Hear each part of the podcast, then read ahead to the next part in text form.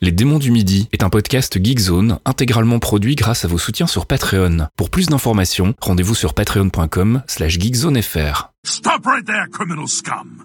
Nobody breaks the law on my watch! C'est l'heure des démons du midi.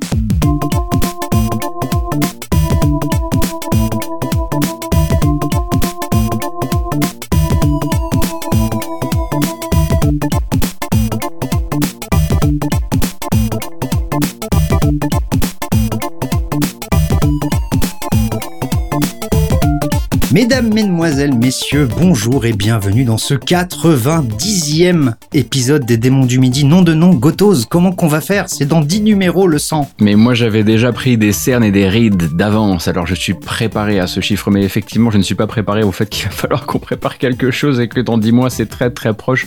Comment tu vas Pipo? Bah écoute, on fait aller, je pense comme un peu tout le monde, et comme on le répète à chaque fois, qu'est-ce que ça nous manque euh, de, de se voir en vrai, quoi. De... Bah oui. Il est sympa ce laptop devant lequel j'enregistre, mais il manque un peu de répondant quand je lui fais des vannes. Et puis il a pas la même descente que toi non plus, donc on s'ennuie un petit peu. Ah. Mais on va pas quand même s'empêcher de faire un bon épisode thématique, un petit peu perché, je dirais même euh, euh, carrément sur un petit filin, peut-être en train de, sous couvert de la nuit, s'infiltrer dans vos oreilles, puisque voilà, orchestration de malfaiteurs, un épisode tout entier dédié aux voleurs, aux cambrioleurs, aux ladres, aux, aux margoulins. Je ne sais plus si c'est un, un, un- un bon, euh, un bon synonyme, margoulin, mais il me plaît. Bah écoute, Et, tu euh, pouvais avoir euh, crapule, escamoteur, Mmh. chapardeur, aigrefin c'en est un ou pas? J'ai jamais su. Bref, on Je va pas non plus. euh, se perdre évidemment là-dedans, mais euh, donc un épisode thématique où on va suivre des souvent des héros hein, quand même Oui. qui volent, mais évidemment ils ont de bonnes raisons pour ça. Des voleurs au grand cœur. Voilà, des voleurs au grand cœur qui s'infiltrent dans les maisons pour voler des objets de, de, de valeur ou parfois même des informations, parce que ça peut être aussi des, des voleurs du nouveau millénaire. Et oui. Et c'est moi qui vais commencer avec. euh, Là, on est sur du voleur euh, plutôt classique. Hein, il affectionne les musées en l'occurrence. On va s'écouter un thème tiré euh, d'un jeu, ma foi, pour 3DS et ensuite un petit peu sur mobile, Rhythm.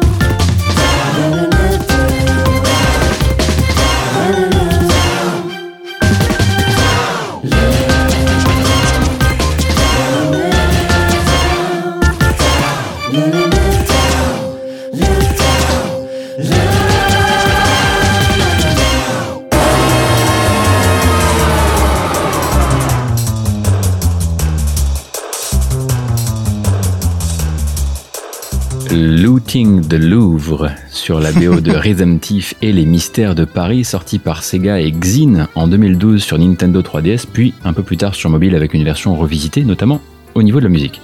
Euh, Ah. Donc euh, projet né dans la tête de ses créateurs à l'époque de la DS et qui devait en fait à la base mélanger du Space Channel 5 et du Samba des Amigos Bon, le jeu final n'a pas du tout le même concept, même si, comme le dit le titre, ça reste un jeu de rythme. hein. Et on l'entend. Oui, on l'entend un petit peu aussi dans les choix d'instruments un petit peu espiègles et rigolos. euh, ça fait très Space Channel 5, ouais. Ouais, ouais, ouais, c'est clair. Et là, donc, on est sur euh, donc un mélange de phases d'enquête, dialogue, narration, enfin visual novel, mais de très très loin, et d'épreuves de rythme qui te, qui mélangent donc stylet, touche de la console, gyroscope, gâchette. Enfin, tu fais ton sport, quoi, quand même.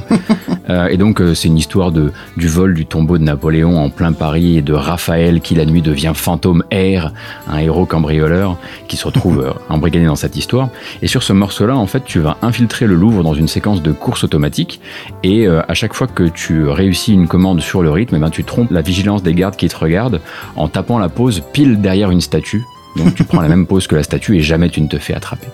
Euh, et à la composition sur le jeu, on retrouve donc Tomoya Otani, Naofumi Hataya et Takahito Eguchi. Euh, alors Otani, c'est Chuchu Rocket.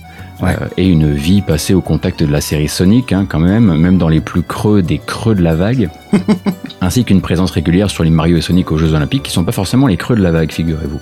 Ah. Euh, Naofumi Ataya a ses heures de vol sur les, les Sonic en 3D aussi, mais aussi sur Nights into Dreams et tout récemment sur Team Sonic Racing.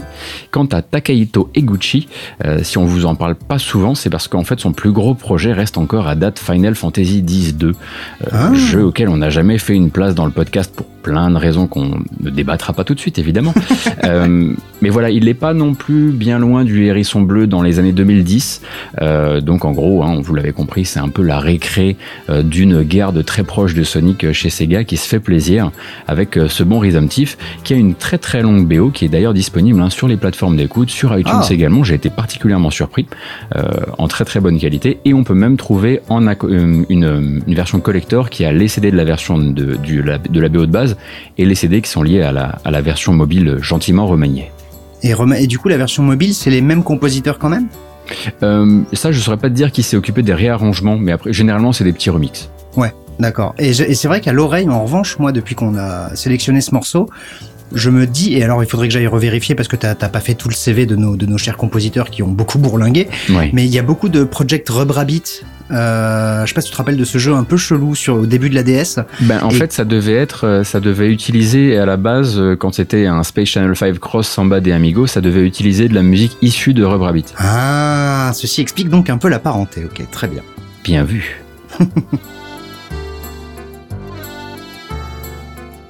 Alors c'est bien, on a, on a commencé avec un jeu peu connu au final, hein, une petite sortie 3DS que les gens ont peut-être zappé, pour aller vers un des cambrioleurs qui a le plus explosé ces dernières années, puisqu'il s'agit d'un certain Joker, non pas celui de Batman, mais celui de Persona 5. Il était bien sûr évident qu'on en passe par là pour un épisode spécial cambriole. Et donc après vous avoir déjà euh, passé la moitié de l'OST dans les démons du midi, et ben on a vu qu'il en restait. On est très content. Euh, du coup on va vous passer une autre chanson parce que euh, elles, elles sont assez rares dans le jeu, mais elles apparaissent à des moments extrêmement précis. Ici, c'est un des gros boss fights du, de la moitié du jeu. Le morceau, c'est Rivers in the Desert et c'est une tabasserie.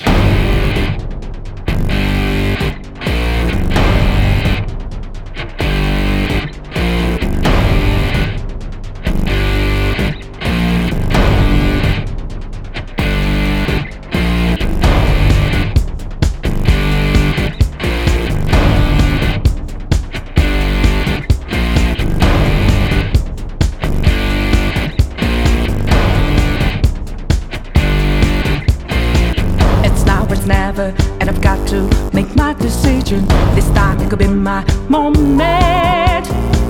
Is this a mirage or a chance to fulfill my mission?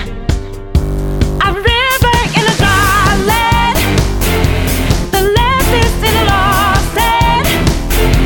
A heartbeat for a demon, oasis in a strange land. I'm given the balance, but I'm standing on razor's edge now. What quick, all my life is over. Just a then I'm out of his field of vision. Don't ask why I'm ready, but I'm ready to strike him down now. I just saw the new stars. There's no time for indecision.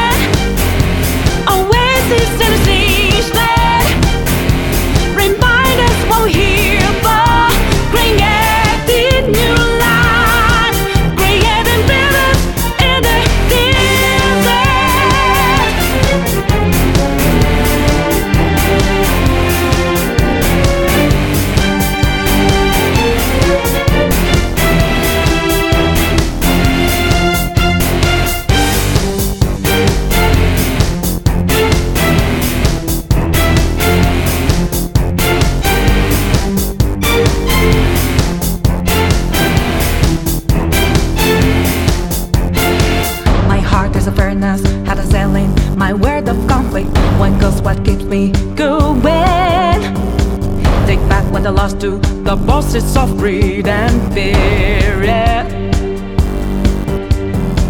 Don't ask why I'm ready, but I'm ready to take them down now. The time for a new start is constantly drawing nearer.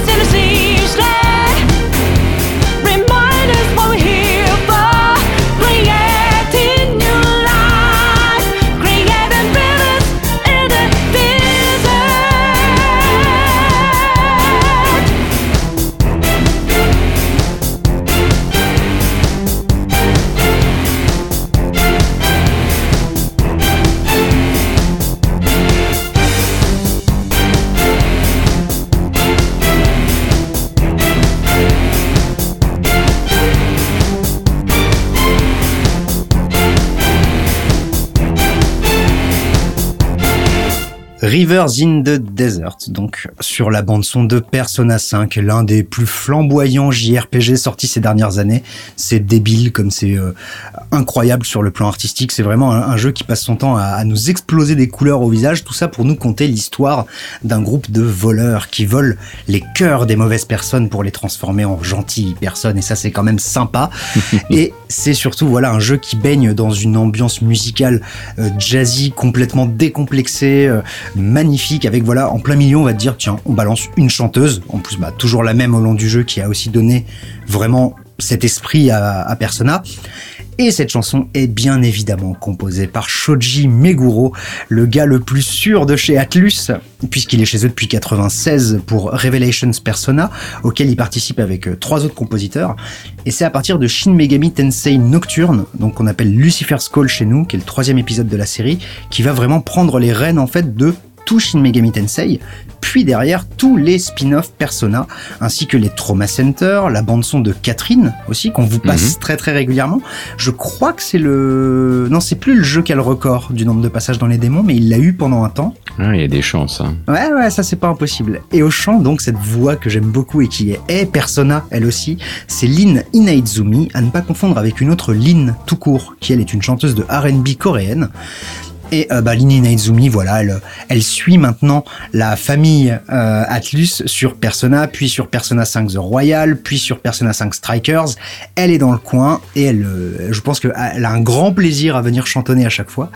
Et au passage, euh, arrive très très bientôt, là, hein, si c'est pas déjà sorti, le remaster HD du fameux euh, Shin Megami Tensei Lucifer's Call, donc le premier de Shoji Meguro.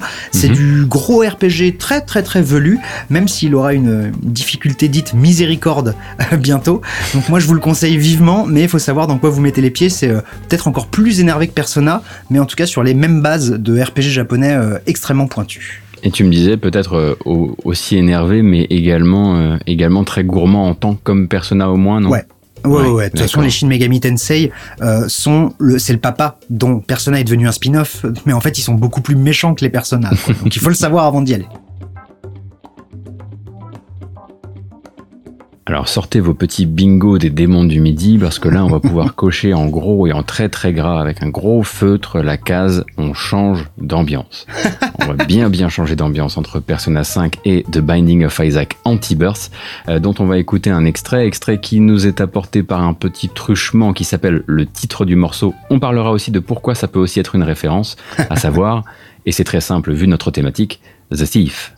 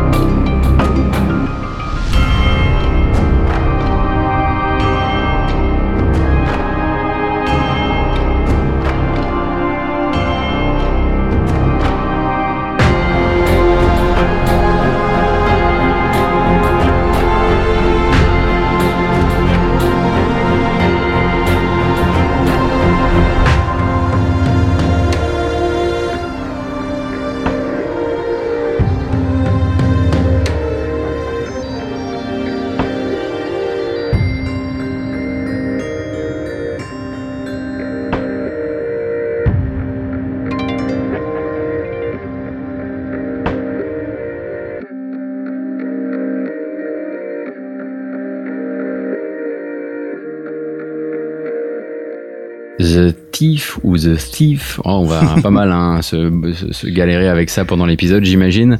Euh, cette fois-ci dans Binding, Binding of Isaac euh, Anti-Burst, qui est donc un mode de fan pour Binding of Isaac Rebirth, euh, donc mode qui est sorti en 2016 et qui, à la manière de Afterburst, plus suivez un peu, qui lui est une extension officielle, ajoute des personnages, des objets, des boss, bref, le contenu nécessaire à un bon, une bonne livraison à Isaac, on va dire.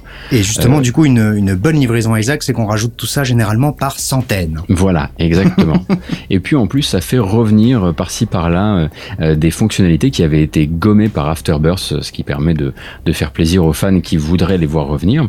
Et donc c'est l'un des modes qui sera officialisé par l'ogre de Twitch qui s'avance pendant qu'on enregistre cet épisode, The Binding of Isaac Repentance, l'extension finale. Non, n'insistez pas, c'est sûr que c'est la dernière. Je Euh, The Binding of. Isaac Rebirth qui va venir un petit peu euh, exploser la méta actuelle. Et donc c'est un peu nos adieux à la méta qu'on fait en, en musique dans le podcast euh, au moyen donc de cet extrait d'une fan BO hein, du coup hein, composée par Mudet on en avait déjà passé ici de son vrai nom Abhijit Shilanath un compositeur indien qui est basé à Bangalore et qui a un peu surpris tout le monde en fait avec sa BO du jeu euh, Ouais. très grandiloquente sinistre. Là le morceau il a même un côté un peu royal mais bon si t'imagines tes rois plutôt euh, déchus on va dire euh, et donc là, on s'écoutait le morceau The Thief, euh, qui est le thème associé à la nouvelle zone de la cathédrale, qui est une zone après le cœur de maman. Bon, ça, si vous connaissez pas Isaac, ça devient bizarre pour les autres, il n'y a pas de problème. Euh, où le boss, en fait, n'est autre que Isaac lui-même. Et donc The Thief, probablement une référence biblique, on l'imagine comme beaucoup de choses dans Isaac, ça pourrait être l'un des deux voleurs crucifiés aux côtés de Jésus, et probablement celui qui justement voit la lumière au tout dernier moment, évidemment, se repent et vole en quelque sorte son accès au paradis.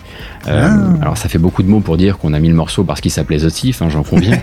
Euh, Et que je vois juste que tu te la pètes, genre nous on, on pioche des voleurs, il faut que tu ailles chercher le voleur originel. Exactement. en tout cas, celui qui s'est rendu compte de son erreur.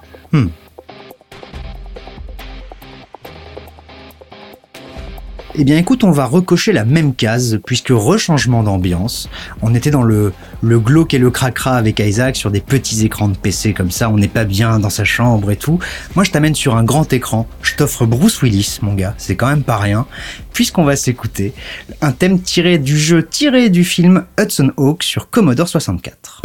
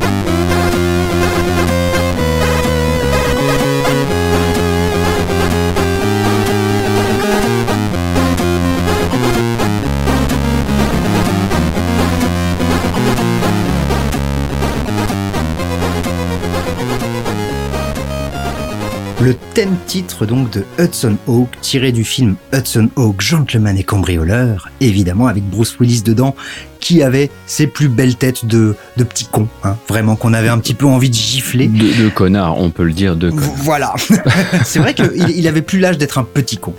Euh, donc un des derniers jeux de Special FX Software, évidemment pour Océan, Eh qui oui. d'autre Donc sorti en 91 lui aussi sur quasiment toutes les plateformes du moment, dont le Commodore 64 qui nous intéresse euh, aujourd'hui, avec ce thème donc composé par Keith Tinman.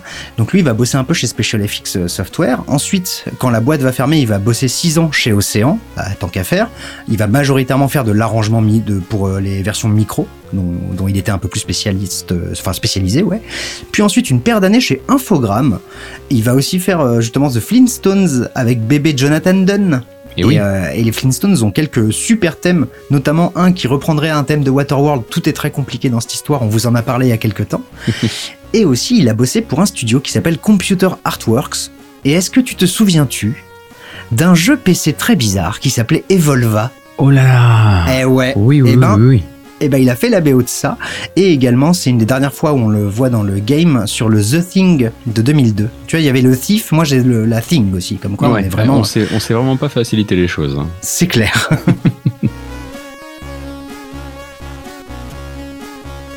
Pour comprendre certains de nos choix de morceaux, il faudra pas se pencher juste sur le titre, ça c'est de la petite tricherie, non, non, parfois il faudra aller dans le lore. Voilà comment on se retrouve dans cet épisode dédié aux voleurs, notamment aux voleurs et aux grands cœurs, euh, avec le thème de Yoshimitsu dans Soul Calibur 3.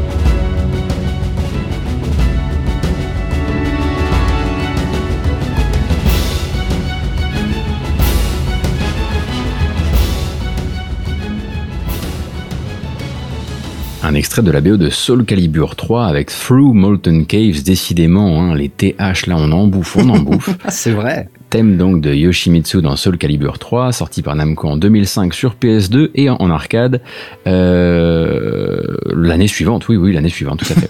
Euh, donc quatrième épisode de la série, en fait, si on compte le légendaire Soul Edge ou Soul Blade qui vient avant. Et là, je l'ai appris pendant qu'on préparait, deuxième de la sous-trilogie Soul Calibur 1590 AD. En fait, c'est Soul Calibur 2, 3, 4.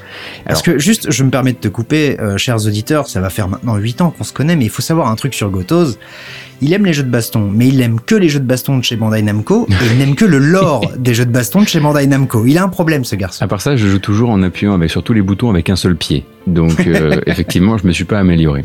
Et donc cette sous-frise chronologique qui euh, du coup serait en 1590 alors que celui d'avant serait 5 ans avant. Euh, c'est bizarre, hein, c'est même pas comme si on changeait d'époque ou quoi que ce soit. Bref. Et donc c'est dans cette frise chronologique que le personnage venu de Tekken, Yoshimitsu, euh, devient euh, donc le chef du clan Manji. Euh, c'est une bande de bandits de grand chemin qui volent aux riches pour donner aux pauvres. Euh, tout comme ensuite dans Tekken, ça deviendra le parti Manji. Sauf que là, c'est plus du tout des, des voleurs, c'est une méga corporation. Euh, Zaibatsu, ouais. voilà, et c'est plus du tout des traînes savates qui agissent sur le terrain, c'est juste qu'ils utilisent leur argent, im- immense somme d'argent évidemment pour le bien. Mais c'est la même dans le même univers euh, partagé? Alors je sais jamais si c'est un univers partagé ou s'ils voyagent, j'avoue que Ah. ça c'est un truc que j'ai oublié. J'ai dû le savoir à une époque. Euh, et donc la BO de Soul Calibur 3 est composée par trois larrons, parmi lesquels Keiki Kobayashi, euh, qui signe quelques morceaux, dont celui-ci. Alors Kobayashi, une carrière au service des gros navions qui font un maximum de bruit euh, sur Ace Combat, et des, et des featuring très remarqués notamment d'ailleurs récemment sur Final Fantasy VII Remake. Et alors une majorité du matos musical de l'épisode est signé Junichi Nakatsuru, euh, qui était là en fait dès le premier Soul Calibur, qui passera sur tous les Ace Combat aussi depuis le 5, a fait Soul Cal 2, 3, 4, Broken Destiny, 5, 6, aidé Ah oui. sur Demon Cross Machina, euh, et participé à la BO de Smash Bros, puisque en fait hein, vous savez que la porte est grande ouverte, hein, il suffit de, voilà, t'as vu de la lumière, tu passes.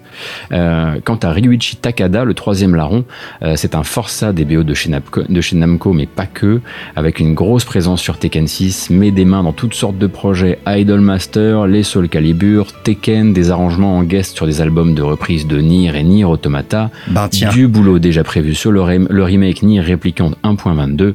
Enfin bref, il travaille chez Monaka. hein. Euh, ça, ça devrait pas trop vous surprendre si vous avez un petit peu les, les références habituelles.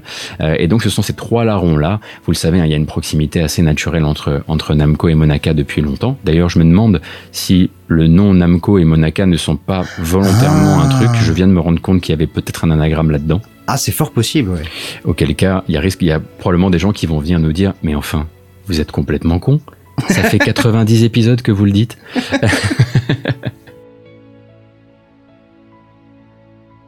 Et là, sans crier gare, pif paf pouf, c'est mon actu. C'est cool ça quand même. On est à un tiers de l'épisode. Ouais, cool, cool. On, Oh, si. s'avance, non? Euh, pour l'instant, je suis gentil. Je suis gentil. J'ai pas ramené un morceau euh, Pipocore à 700 BPM. Ça devrait pas trop mal se passer, puisque j'ai joué un jeu bizarre. Ça, c'est vrai. Euh, un héritier d'Undertale, on va dire, qui s'amuse aussi énormément avec sa musique. On en parlera juste après. Le jeu, c'est Everhood et le morceau, c'est Vampires Invading Heaven.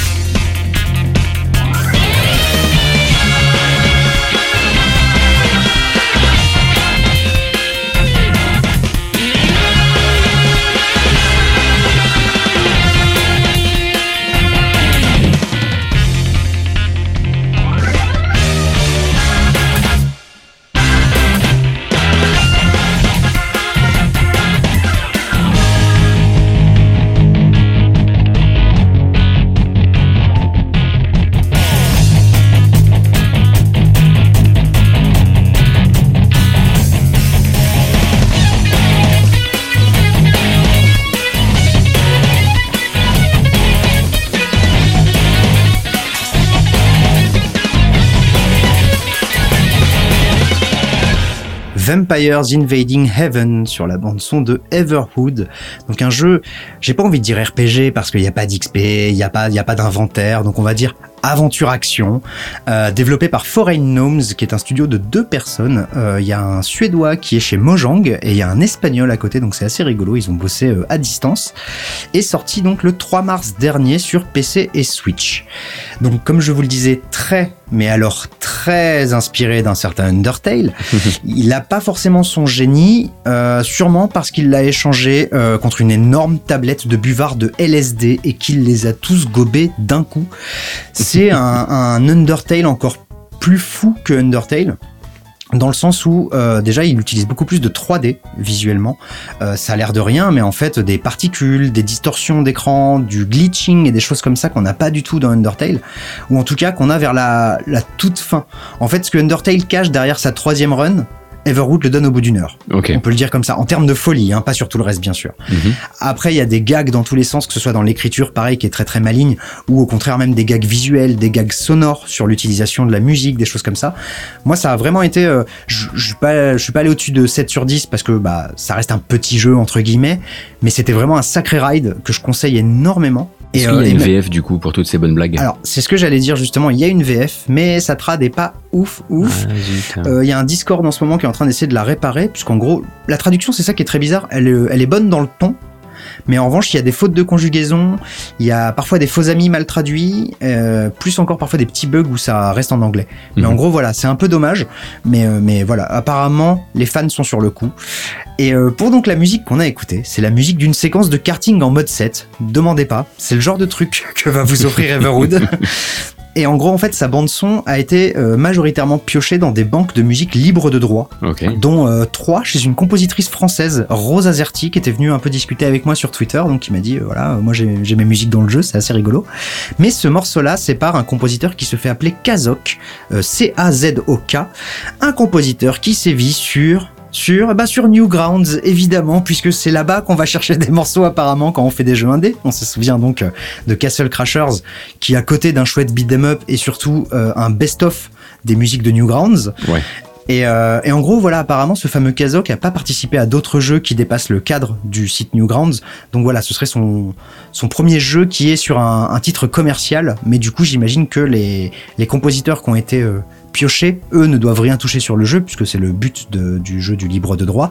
Et donc, euh, une. euh, Peut-être un quart ou un cinquième des musiques ont été composées par un des deux, euh, un des deux développeurs du jeu aussi.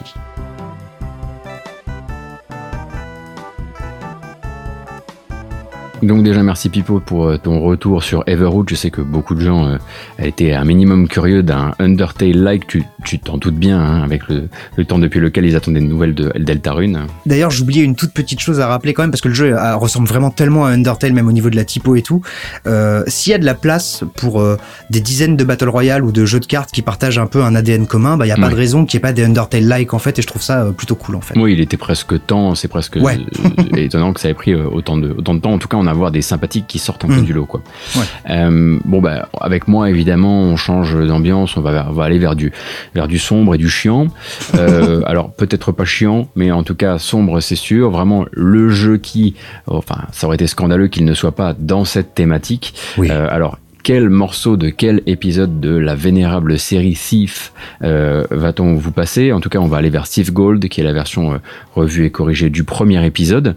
Euh, et puis bah, là, on est sur une ambiance très particulière, même dans le jeu, qui est celle de la guilde des voleurs, justement.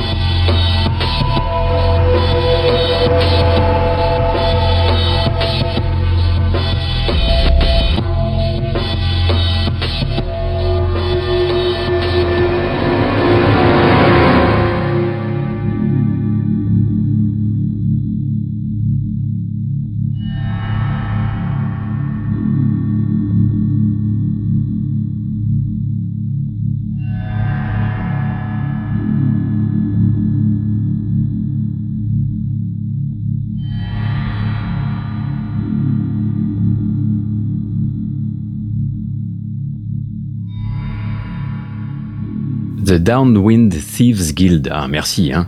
Oh là Euh, là, sur- il est passé tout seul, le GG. Sir Thief Gold, donc euh, je le disais, version revue et améliorée et aussi un peu corrigée euh, du premier Thief, donc The Dark Project, celle-ci donc sortie en 2000 par Looking Glass et Eidos, The Dark Project hein, pour 2000, euh, Ouais. qui est donc euh, une version qui va rajouter des, des petits endroits et notamment cette, cette guilde des voleurs. Donc là on est sur vraiment le jeu de monte en l'air dans son sens le plus strict, une expérience infiltration et un peu action mais pas trop, euh, hyper immersive où tu incarnes donc Gareth, le voleur encapuchonné qui va devoir se débattre avec toutes sortes de nouvelles données dans le monde du jeu PC, le bruit qu'on fait, la luminosité ambiante.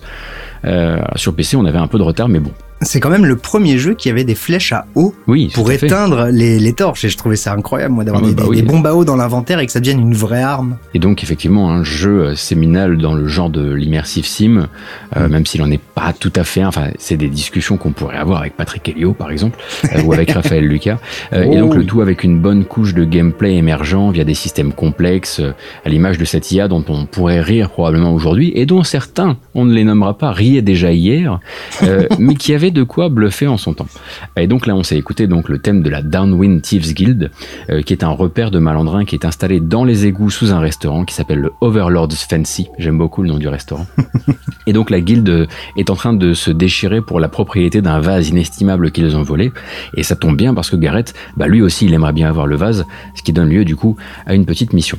Euh, musique composée par Eric Brosius, développeur de jeux vidéo, mais aussi sound designer et compositeur. Alors on Eh le oui. cite en fait souvent quand on parle de System Shock 2, dont il a composé la légendaire BO, euh, mais on le retrouve aussi à la BO de SWAT 4 par exemple, euh, de Freedom Force versus The Third Reich, et oui, euh, qui était, il fut un temps le grand projet d'Irrational Games autour de 2004, si je dis pas de bêtises, et il a bossé en fait sur les BO de tous les Thieves, sauf évidemment le reboot de 2014, qui aurait pu hein, avoir sa place dans, dans le podcast, parce que s'il y a bien un truc à sauver dans, dans on va dire, le naufrage, c'est bien la bande originale de Luc Saint-Pierre. Euh, Mais voilà, après Eric Brosius, vous allez aussi le retrouver, comme je le disais, en tant que développeur ou en tant que sound designer sur plein de projets.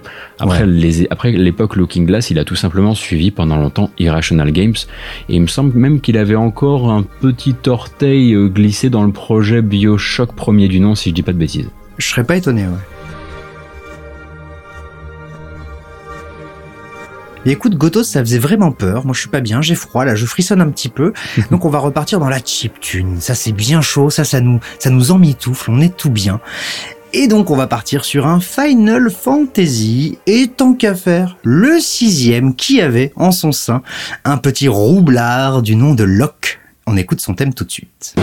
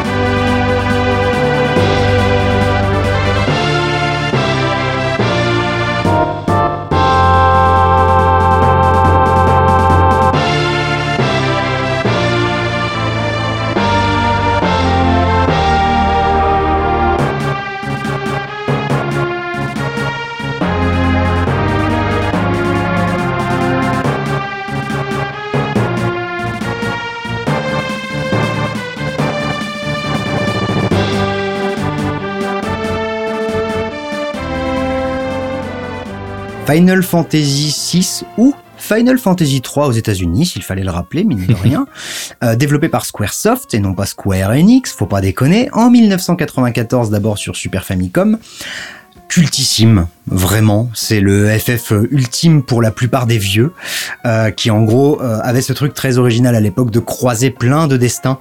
Il y avait un ninja, il y avait un roi, il y avait la personne qui détient le, le- le- la, la clé pour sauver le monde, et également le destin de Locke. Donc comme je vous le disais, fringant roublard, voleur au grand cœur, vraiment le cliché qu'on aime, qui euh, fait partie des personnages principaux aussi de cette histoire. Et donc son thème, comme tous les autres, est composé par Nobuo Uematsu. Tout le monde est surpris, évidemment.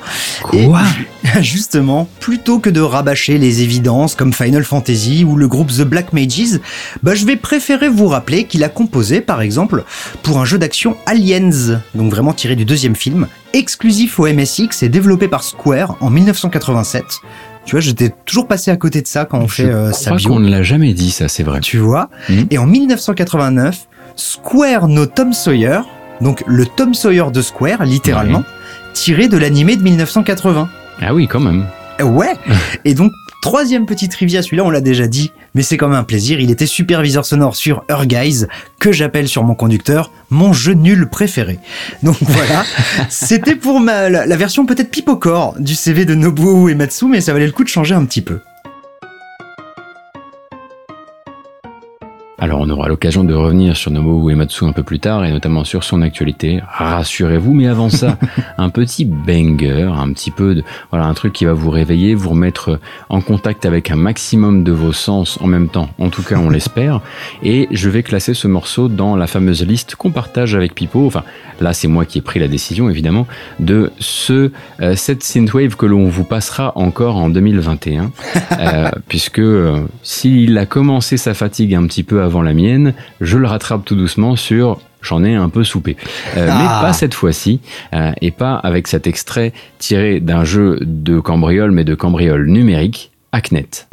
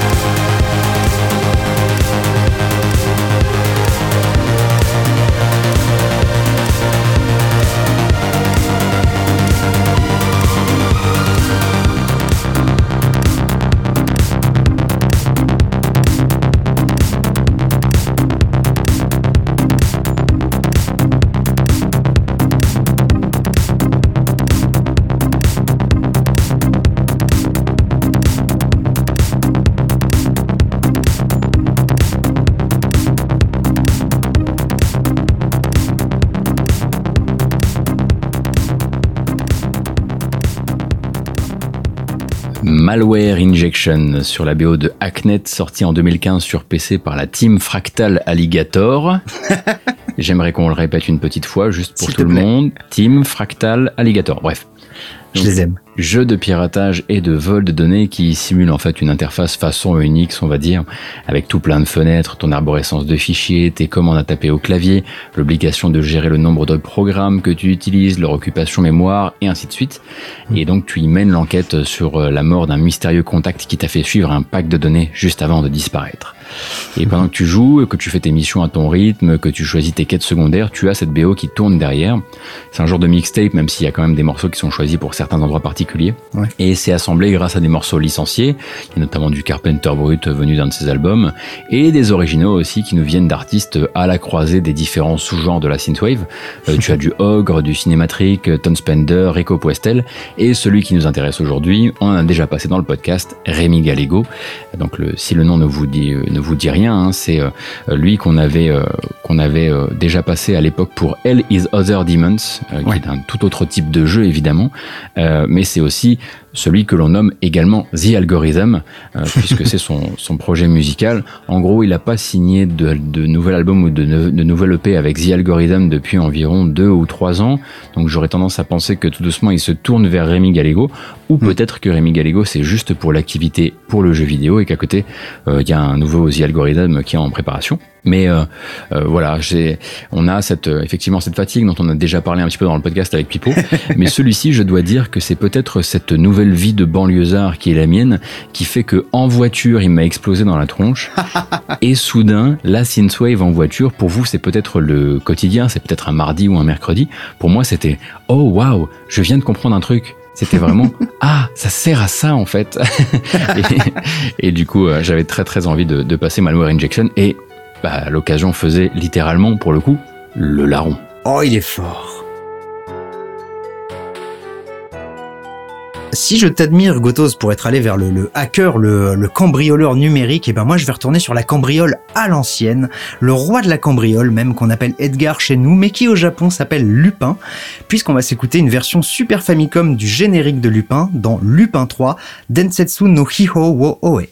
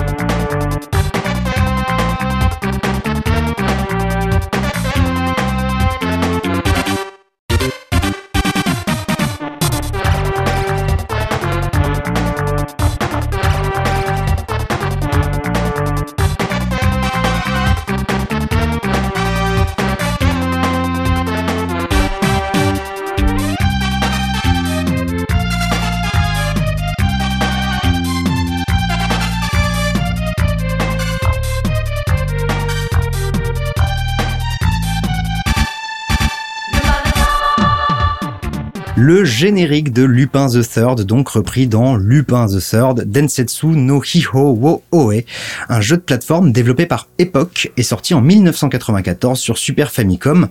Un jeu choucard comme tout, on dirait un petit élévateur action mais tout cartoon avec le Lupin qui est trop beau, qui a des super animes, vraiment ça a une super tête.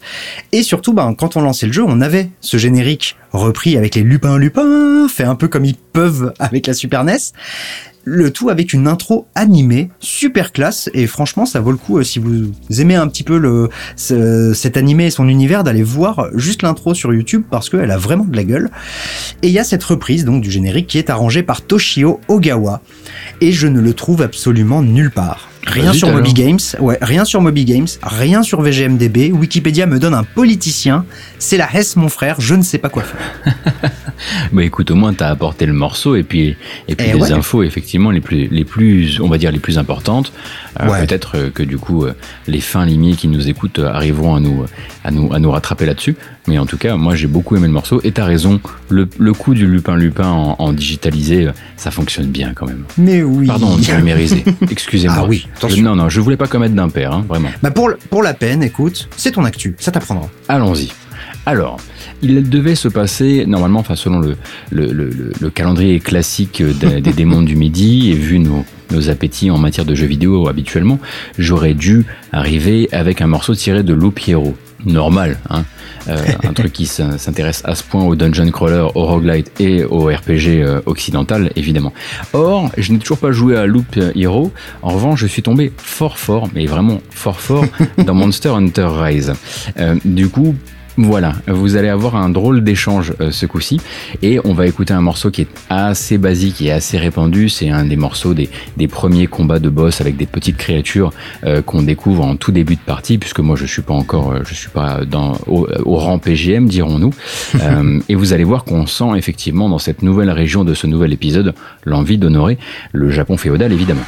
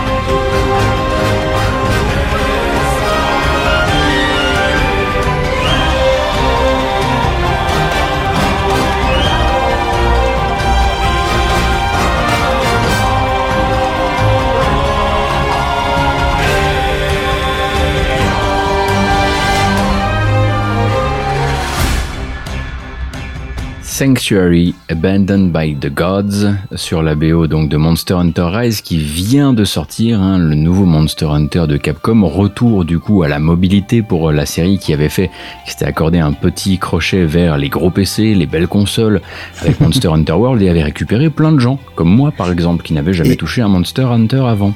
Et c'est vrai que pour, euh, pour tous ces joueurs-là, qui ont sûrement comme toi découvert, on peut rappeler, comme tu le disais, que initialement, c'est une série qui est beaucoup plus proche des consoles portables et qui avait, qui fait le plus gros de sa vie sur PSP et sur 3DS. Exactement. Alors, Mm. institution japonaise, un jeu extrêmement familial, on y joue dans la même pièce avec chacun sa console, etc., etc. Euh, moi, j'arrive là-dedans en mode, j'espère que c'est aussi sympa que World et que ça va être gentil avec moi. Alors, globalement, oui. Ah, parce que globalement, il y a quand même beaucoup de euh, de- d'amélioration de, la qualité de vie, comme on dit dans ce genre de jeu, euh, qui ont qui sont hérités de Monster Hunter World, et en même temps moins de narration, en tout cas euh, mieux dosé.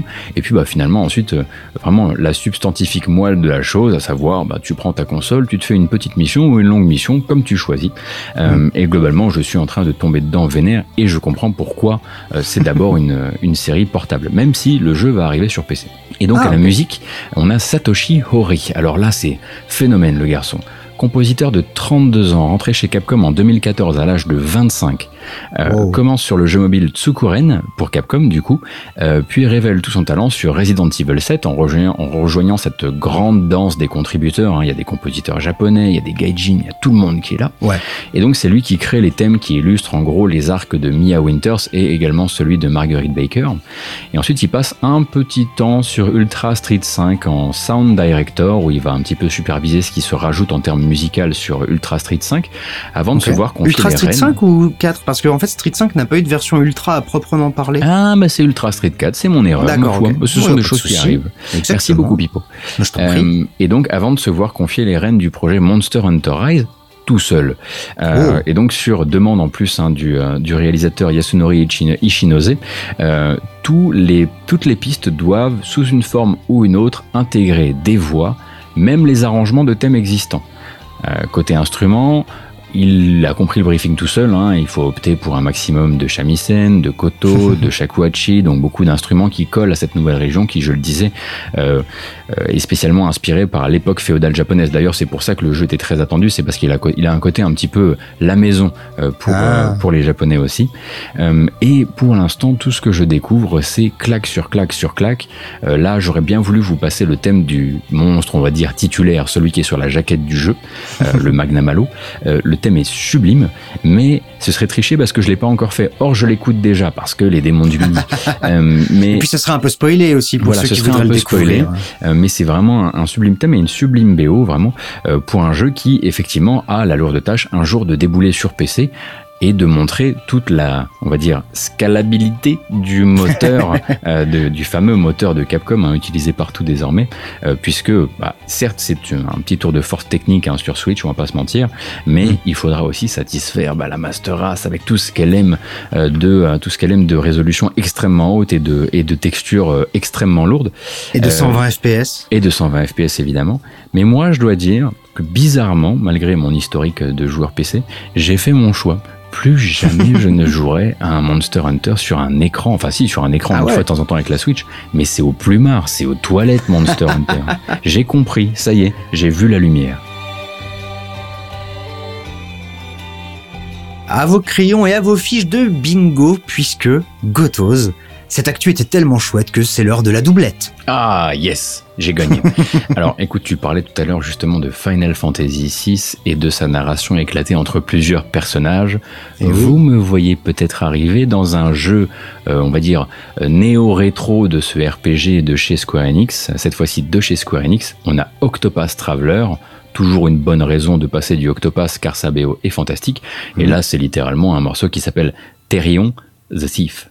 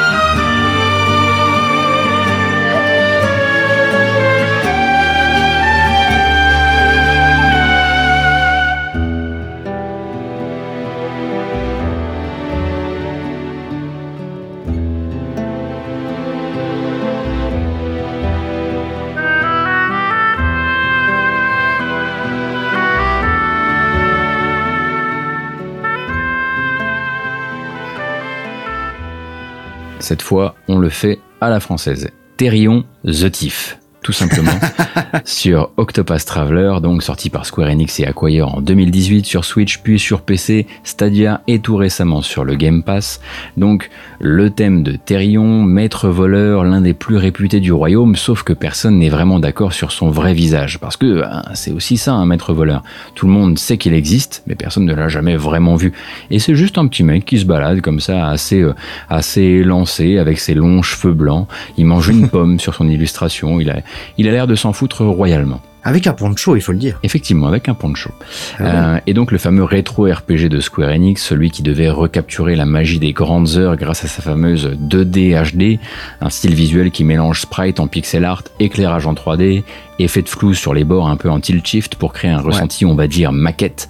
Projet, au final, clivant sur quasiment tous les domaines, le look déjà, que certains ont trouvé moins joli que prévu, la narration éclatée entre huit personnages, dont ce fameux Therion, euh, qui peine à garder le joueur en haleine et qui manque de liant, tant et si bien que parfois on se demande pourquoi un scénario est là.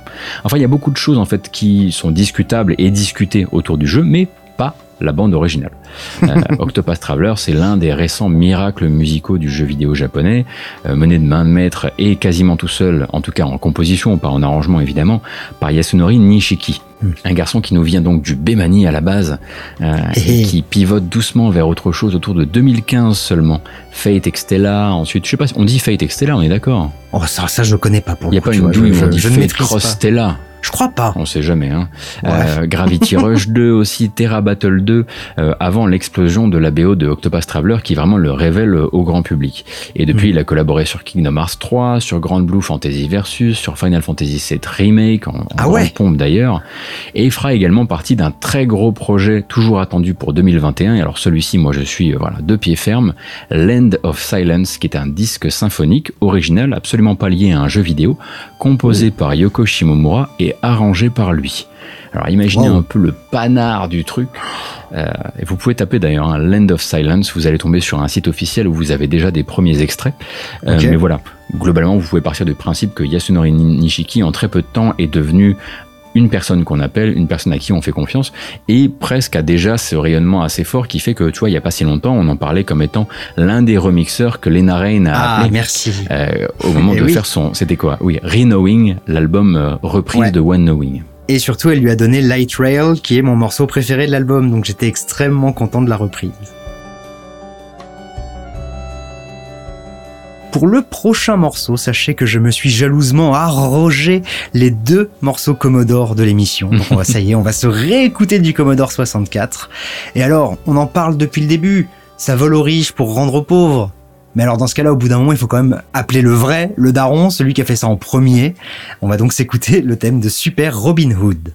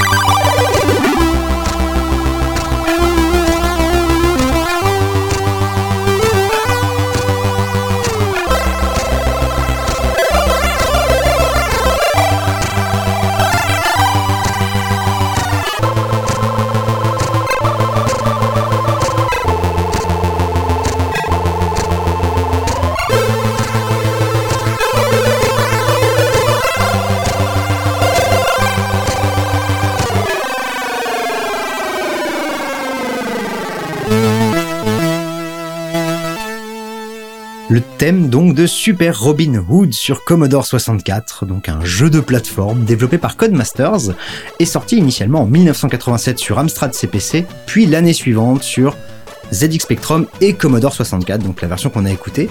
Et euh, ce thème, c'est le même sur Commodore et sur Spectrum, euh, sauf que sur Spectrum, il est dégueulasse évidemment, euh, composé par David Whittaker. Ah Eh bah oui, d'accord. donc, euh, eh ouais, Shadow of the Beast, Obliterator, le premier Speedball, Glider Rider, évidemment, qui est une de ses plus grandes folies sur Commodore. Il a, euh, euh, après ces grandes années comme ça, où il a un petit peu euh, cachetonné partout, c'était un des grands noms de la chip, il a dirigé le département audio de TT Games de 2004 à 2017. Donc, il était euh, lead audio sur la plupart des jeux Lego quelque chose. Mhm.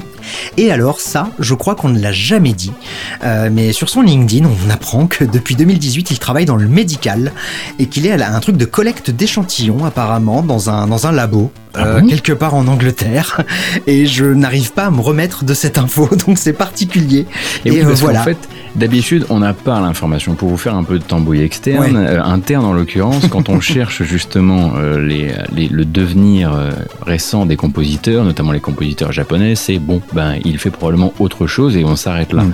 Mais c'est vrai surtout que les tu- japonais pour le coup Oui, surtout les japonais, mais c'est vrai que quand tu découvres, quand tu as la chance déjà de pouvoir trouver l'une des reconversions, il y a ce côté un peu genre ah, ah bon, mais il voudrait Oui. pas revenir un tout petit peu, juste un tout petit peu.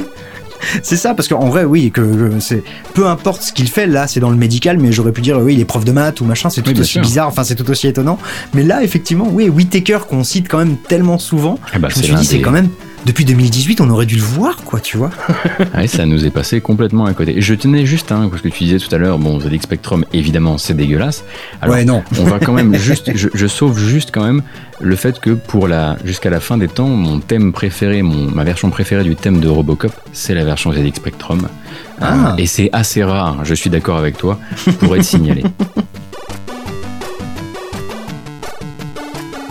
On a eu la puce sonore euh, acide du Commodore 64 et là on va partir vers le fameux le métallique. On aime ou on n'aime pas, comme dirait l'autre, avec bah forcément euh, la Mega Drive et sa puce Yamaha.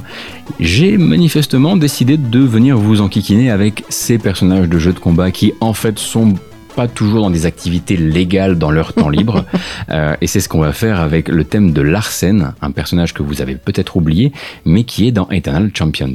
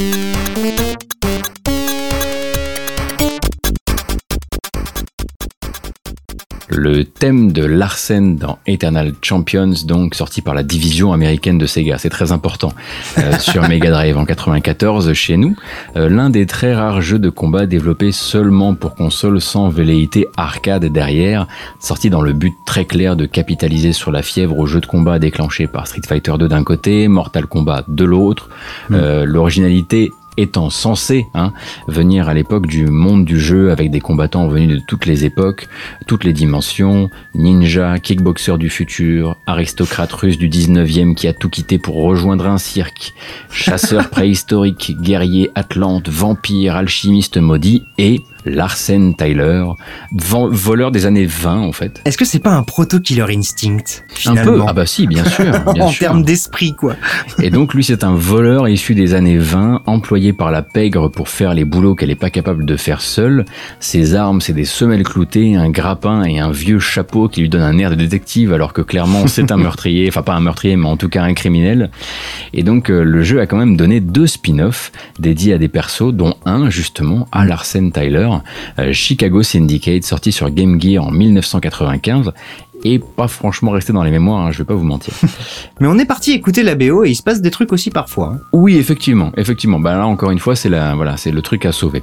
Euh, chose assez étonnante, la BO n'a pas été confiée à une pointure du milieu, mais à Joe Delia, euh, auteur-interprète américain issu de la scène blues et rock new-yorkaise de l'époque. Oh Euh, également, à côté de ça, donc j'imagine qu'on dit Joe Delia, affilié au cinéma euh, par une longue collaboration avec Abel Ferrara Oh sur Miss 45, sur King of New York, sur Bad Lieutenant, sur Body Snatchers. Et donc lui pond les mélodies, les motifs, et ensuite c'est une brigade de gens derrière lui, John Hart, Jeff Marsh, Adri Adrian Van Velsen, pardon, Andy Armour, euh, qui vont adapter ça. D'ailleurs, Andy Armour parfois signe des BO où il se fait appeler Andy Armor, évidemment. on le ferait tous à sa place. Oh, grave. On, on juge pas. Euh, et donc tous semblent faire partie du pool de gens que Sega of America avait l'habitude d'appeler en cas de besoin, mais seulement en dernier recours, tu sais. La plupart ont pas bossé sur d'autres BO de jeux, à part sur Echoes the Dolphin, Ouais. généralement en adaptation euh, de thèmes existants, mais n'ont pas fait carrière dans le jeu vidéo. En revanche, ils venaient du monde du cinéma ou de la télévision, et ils y sont retournés ensuite. C'est pas devenu des grandes, grandes stars pour la plupart, euh, mais ils y sont encore à l'heure actuelle. Mon cher Gotos, tu nous parlais Japon féodal euh, dans ton actu, un Japon féodal un petit peu fantasmé, alors que moi ça se passe dans le vrai. Hein, ce Japon féodal avec du low poly où on n'y voit pas à 3 mètres parce que la console peut pas afficher plus. On va s'écouter une de mes bandes son préférées de l'histoire de la PlayStation, Cure the Princess sur la bande son de Tenchu.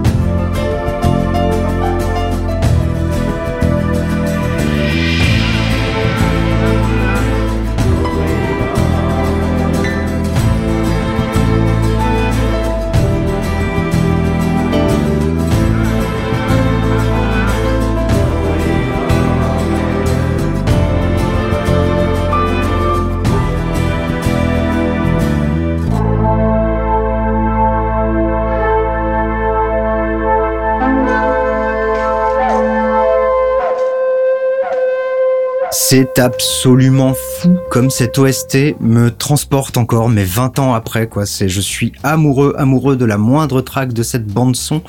Donc la bande son de Tenchu, développée par From Software, avant la, hein, avant qu'il soit cool, est sorti en 1998 donc sur PlayStation. Ça se passe, euh, comme on le disait dans le Japon féodal. Il y a de l'infiltration, de l'assassinat et de la cambriole, évidemment, dans la peau de deux ninjas, Rikimaru ou Ayame. Donc, maniabilité super rigide, combat horriblissime, visibilité zéro, comme je vous le disais. Mais quelle ambiance Et surtout, comme c'est un jeu d'infiltration, on pouvait encore se dire que non, mais ils ont voulu que les combats soient pourris euh, Oui, aussi bien pour sûr. qu'on puisse s'infiltrer, tu vois. Mais voilà, on s'en fout parce que ben, quand on galérait à combattre, il y avait ce genre de musique derrière et c'était trop cool. Donc merci à Noriyuki Asakura pour cette bande son. Il a fait la quasi-totalité des Tenchu jusqu'à Shadow Assassins en 2008. À côté, il a bossé sur Way of the Samurai. On le retrouve aussi sur Capcom Fighting Jam ou sur la série des Forbidden Siren, pas tous. Mhm. À côté, tranquille, il a fait la quasi-totalité des bandes son de l'anime Kenshin. Donc il a quand même un amour hein, pour le Japon féodal. Et qu'apprends-je Qu'est-ce que j'apprends? Heureusement que je cale du Tenchu, euh, du Tenchu pardon, une fois toutes les deux ans, puisque il a composé huit pistes sur la bande son de Sekiro. Et du coup, bah, je suis maintenant obligé de le faire Sekiro. Ah bah oui, bien je sûr. suis dégoûté. Par contrat. Euh, donc, euh, donc voilà, euh, Sekiro qui avait déjà des, euh, des gens maison de chez From, Mhm. mais From voilà qui est retourné aussi rechercher à Sakura euh, pour pour Sekiro et du coup je suis extrêmement chaud. Grâce à la magie d'un spin-off tout récemment sorti et pas vraiment juste un spin-off, on va en parler, on peut repasser de l'univers Persona 5 avec, euh, appelez-le Persona 5 euh, Scramble ou Striker selon là où vous l'avez acheté et on va s'écouter, oh grande surprise, encore une chanson et un combat de boss. Attention en revanche hein, à ne pas trop se spoiler, sinon on se donne rendez-vous d'ici 5 minutes, je dis un truc comme ça, euh, pour vous expliquer en quoi ce n'est pas juste un spin-off?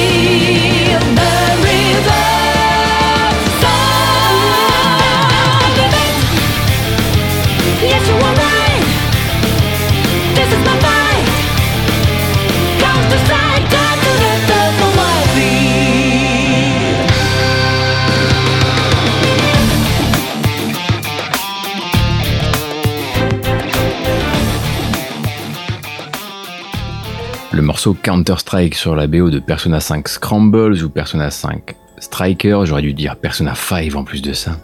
Euh, donc un boss qui voilà le, le boss d'Osaka dirons-nous Euh, sorti en ce début d'année donc sur Switch, PS4 et PC chez nous l'an dernier au Japon. Euh, un action RPG développé par Omega Force comme un pan plus action, plus musso, plus pour traduire un peu plus Hyrule Warriors ou autre chose euh, de Persona 5, mais on ne peut pas non plus le réduire à un simple spin-off dans le sens où le jeu fait assez, enfin, il fait un peu tapis hein, sur le contenu scénaristique, les dialogues, euh, ce qui fait aussi l'ADN de la série, euh, de la série Persona évidemment. Euh, il parle quasiment autant que son modèle, raconte la suite des événements de la bande de Joker, euh, six Ouais. mois après les événements de Persona 5. En gros, euh, il faut pas s'imaginer que tu vas pouvoir aborder ça sans avoir fait l'histoire principale, tu vas rater la moitié et globalement c'est un complément, un gros complément d'information. Ouais. Et il en reprend aussi hein, l'ADN de Persona 5, et en tout cas le côté aventurier musical, on va dire ça comme ça, euh, en confiant un bon bout de sa BO à Atsushi Kitajo, qui est donc disciple de, de Shoji Meguro depuis Persona 4, passé également par Catherine, et vient Ah. ensuite l'injection de l'esprit Omega Force apporté par d'autres collaborateurs, Gota Matsuoka, Ayana Hira, Hiromu Akaba, euh, mais tout de même avec l'envie de, se- de faire se rencontrer les mondes plutôt que de juste les faire se percuter salement. Euh, Hmm. C'est par exemple Gota Matsuoka qui signe ce Counter-Strike là, et on n'imaginerait pas forcément que ce serait quelqu'un de chez Omega Force qui aurait fait ce morceau. On bah dirait, ouais, parce que ce que j'allais ce que j'allais te dire, c'est qu'Omega Force, ils ont une culture musicale du gros synthé dégueu ou de la guitare électrique. C'est vraiment ça leur truc, quoi. Exactement. Et là, il- voilà, le mariage est bien organisé, voilà, tout est bien fignolé et on se croirait effectivement dans une extension naturelle de Persona 5 avec un thème de boss toujours chanté par, tu le disais tout à l'heure, Lin Inaizumi. Euh, donc Ouais. la voix de Persona 5, de Persona 5 Royal, de Persona 5 Dancing All Night et enfin de ce Striker The Scramble. Euh, maintenant, c'est une voix, c'est un peu comme Amy Evans hein, pour, euh, pour Nier ou Nier Automata. T'entends cette voix, tu sais tout de suite où tu es. Des explosions musicales et colorées de Persona, on va revenir à des ambiances un petit peu plus feutrées, n'est-ce pas? Avec, écoutez comme c'est bien nommé, Mélancolia sur la bande son de Gunpoint.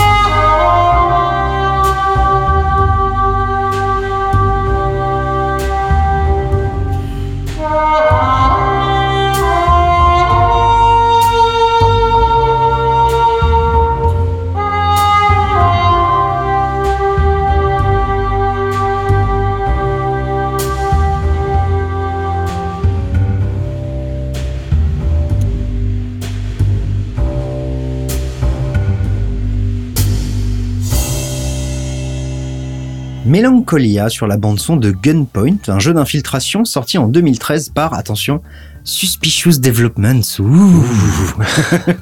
sur, euh, sur PC donc en 2013.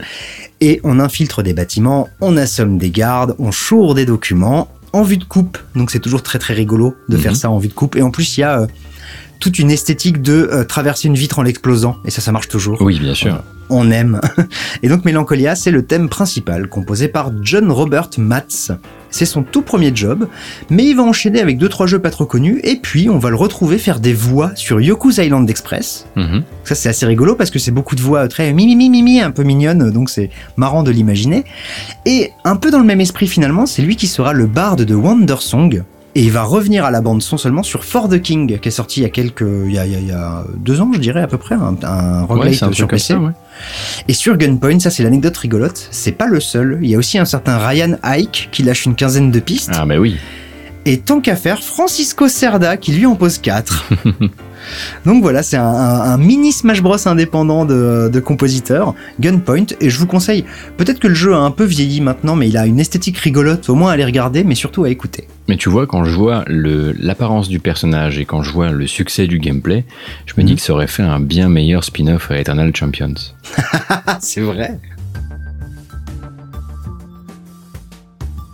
On a bataillé pour essayer de dégraisser cet épisode spécial voleur d'un maximum d'épisodes de Final Fantasy car euh, la série étant très, Messi étant très penché sur les, les poncifs du RPG, l'image du voleur, que ce soit le, le sympathique brigand ou même la bande de voleurs, ça revient assez souvent. On aurait pu parler de Yuffie hein, dans, dans FF7, on a failli Ouais. et puis finalement on l'a pas fait car vous nous connaissez dès qu'il y a moyen de passer autre chose que du FF7, on le fait. C'est Euh, drôle parce que c'est vrai. C'est drôle parce que c'est vrai. Et cette fois-ci, ben, du coup, on va, on va pouvoir le faire avec FF9 et justement cette bande de brigands qui essaie de se faire passer pour des acteurs, les Tantalas et leur thème sur la bande originale.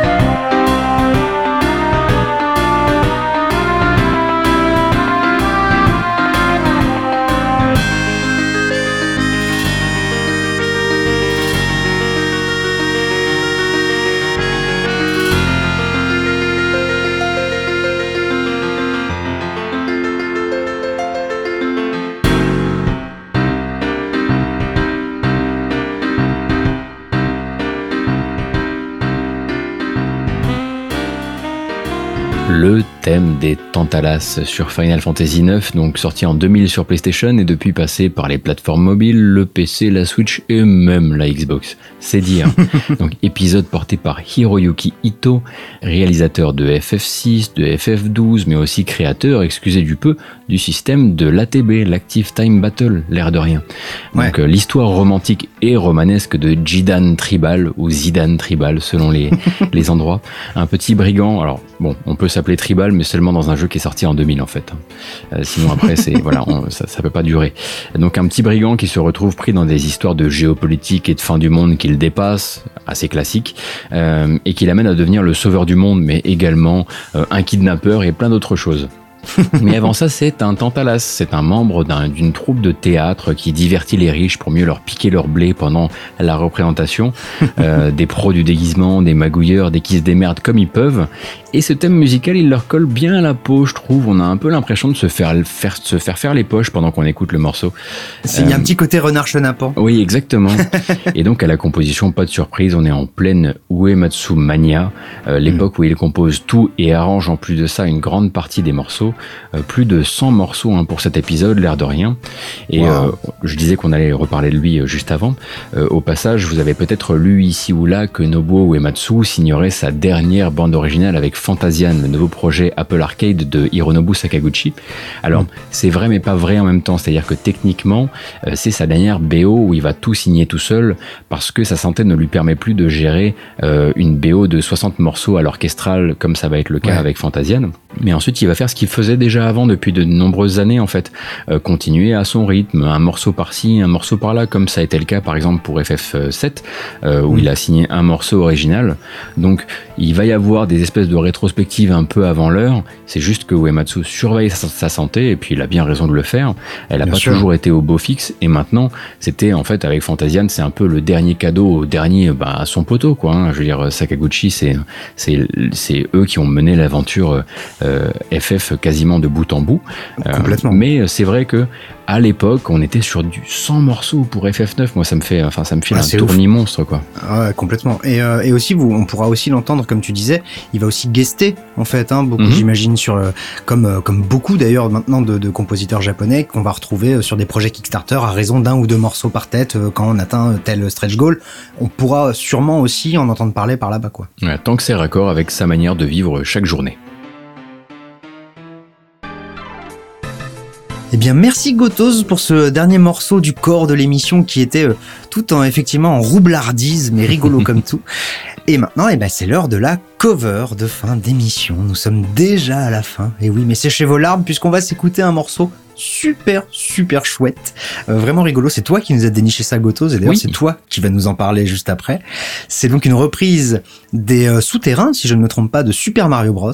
par Blue Brew Music.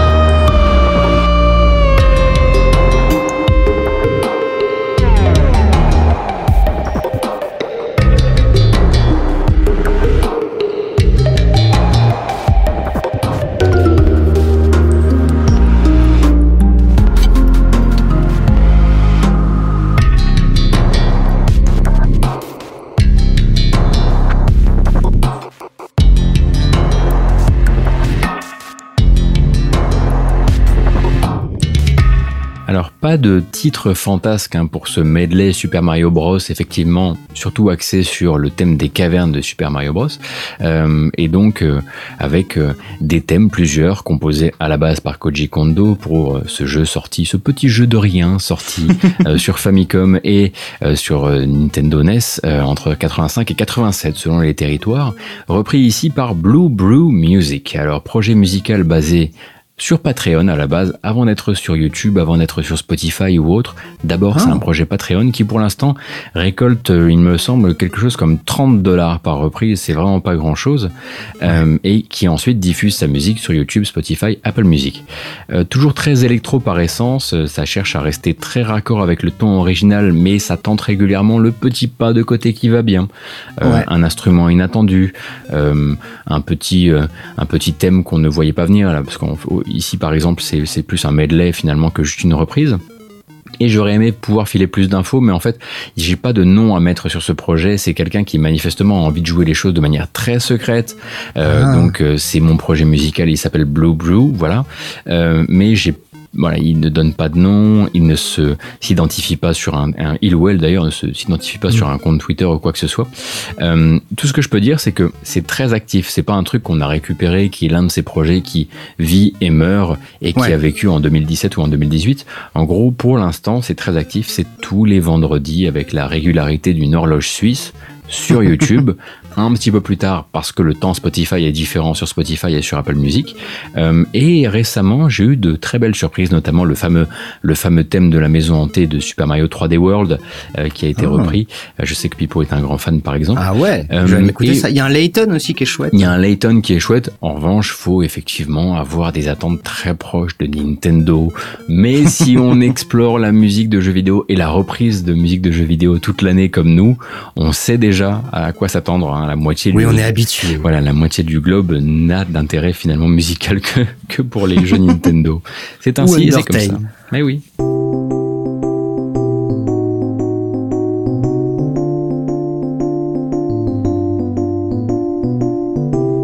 Et est-ce que finir sur Super Mario Bros, ça n'est pas finalement boucler la boucle? Et donc voilà, nous sommes arrivés à cette fin d'épisode, celle où on commence à faire plein plein plein de bisous. Avant tout, évidemment, à nos héros de Geekzone, à commencer par Faskill, sans qui vous ne pourriez pas nous entendre là tout de suite, mais également Caféine, bien sûr, l'autre... euh, Qu'est-ce que je dis d'habitude? L'autre tête de l'hydre, L'autre tête de l'hydre, mais ça fait vraiment une petite, euh, une micro-hydre, genre Une un- demi-vouivre. C'est un peu curieux comme, euh, comme projet. Ou 1,5 vouivre, un truc comme ça. Et on vous Ça remercie évidemment, vous, euh, Eh toujours, de continuer à nous écouter, de continuer à faire découvrir ce podcast autour de vous. Peut-être que même que vous avez réussi à le placer sur les réunions Zoom de Noël, on ne sait pas. Euh, ça serait le feu En tout cas, on vous donne rendez-vous, nous, bah, le, au mois prochain. Ce sera mm, pas une thématique cette fois-ci, ce sera plutôt un, un jukebox. Euh, Mais on était très content de pouvoir explorer. Alors, je- parfois, je me dis qu'on a un petit peu exploré toutes les thématiques un peu transverses qui nous empêchent de rentrer dans le fameux ces meilleurs jeux de la Mega Drive ou ces meilleurs jeux de l'époque PlayStation. Et- Surtout qu'on s'y refuse parce qu'en gros, Oui. c'est vrai que ça tient, j'en profite. Parfois, vous nous demandez euh, pourquoi est-ce que vous faites pas un épisode spécial Mega Drive ou spécial Jazz ou machin? Bah nous, l'idée aussi d'un épisode des Démons du Midi, c'est de de, de, de s'ouvrir au plus de genres et de sonorités possibles. Et du coup, bah l'idée, c'est de pouvoir avoir dans un même épisode de l'orchestral, du chiptune, du gros rock et du pipocore, euh, par exemple. Et euh, c'est pour ça qu'on essaie d'éviter et que normalement, on ne devrait jamais, je pense, faire un épisode dédié à une console, sauf le 64. Mais là, c'était particulier. Oui, voilà. Ouais, on, avait vraiment décidé d'eux. Mais c'est vrai Ouais. que globalement, en fait, on se rend compte que ça stimule aussi une certaine forme de créativité de trouver des thèmes, des thèmes toujours plus crétins. Euh, Celui-ci, par Bien exemple, était sûr. extrêmement crétin. Il y en a eu d'autres. On a un hein. peu galéré d'ailleurs. Hein. Oui, c'est vrai, celui-ci, on a galéré. On a beaucoup plus galéré, par exemple, pour euh, juste une comparaison avec les restaurants par rapport aux. Mm. Les restaurants ou les bars, il y avait eu un, un épisode spécial sur la teuf, hein, on s'en Oui, il souvient. était très bien celui-là. Euh, La bamboche. et la bamboche évidemment.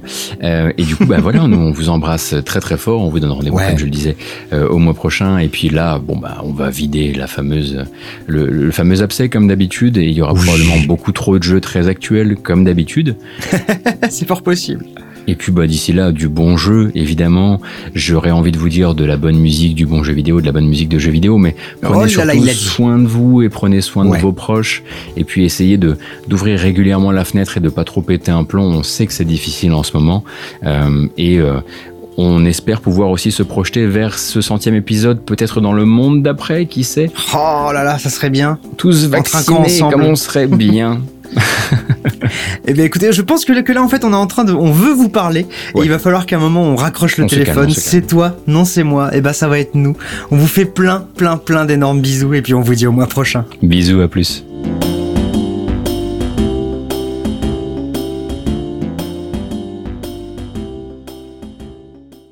C'est parti. Yes. Et je ne m'entends effectivement plus du tout. Cool. Merde. Nom de nom, Gotos, comment qu'on va faire C'est parti. 2, 3, 4, alors, 1, 5, 6. petit con. Oh là 2, 3, 4, alors, 5, 6.1, oui, oui, oui. Vous êtes complètement con. 2, 3, 4, alors, 5, 6. 1, petit con. Oh là 2, 3, 4, alors, 5, 6. 1, es-tu prêt? Top. Très bien. Le mec a pas eu peur. Pipocor à 700 BPM. Yes. Oh. Très bien. Yes. Le mec a pas eu peur. Pipocor à 700 BPM. Yes. Oh, bravo. Oh, ok. Eh.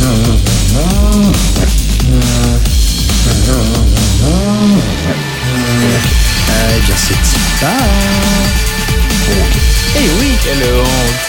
Quel escroc. Eh c'est pas.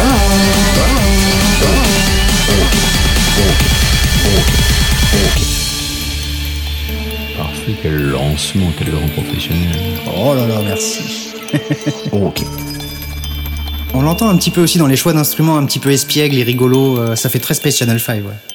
Ok. Quel épisode, hein. quel ride. Un podcast signé Faskill. Faskill.com Les Clairvoyants, le rendez-vous mensuel de Geekzone présenté par Faskill, Fox Monsieur et Archeon, un podcast d'une heure sur le MCU, le Marvel Cinematic Universe, des news, du theory crafting rigolo, des focus avisés pour tout vous apprendre sur l'univers Marvel, et bien entendu un peu de musique. Pour découvrir tout ça, rendez-vous sur geekzone.fr. On vous y attend, amis True Believers.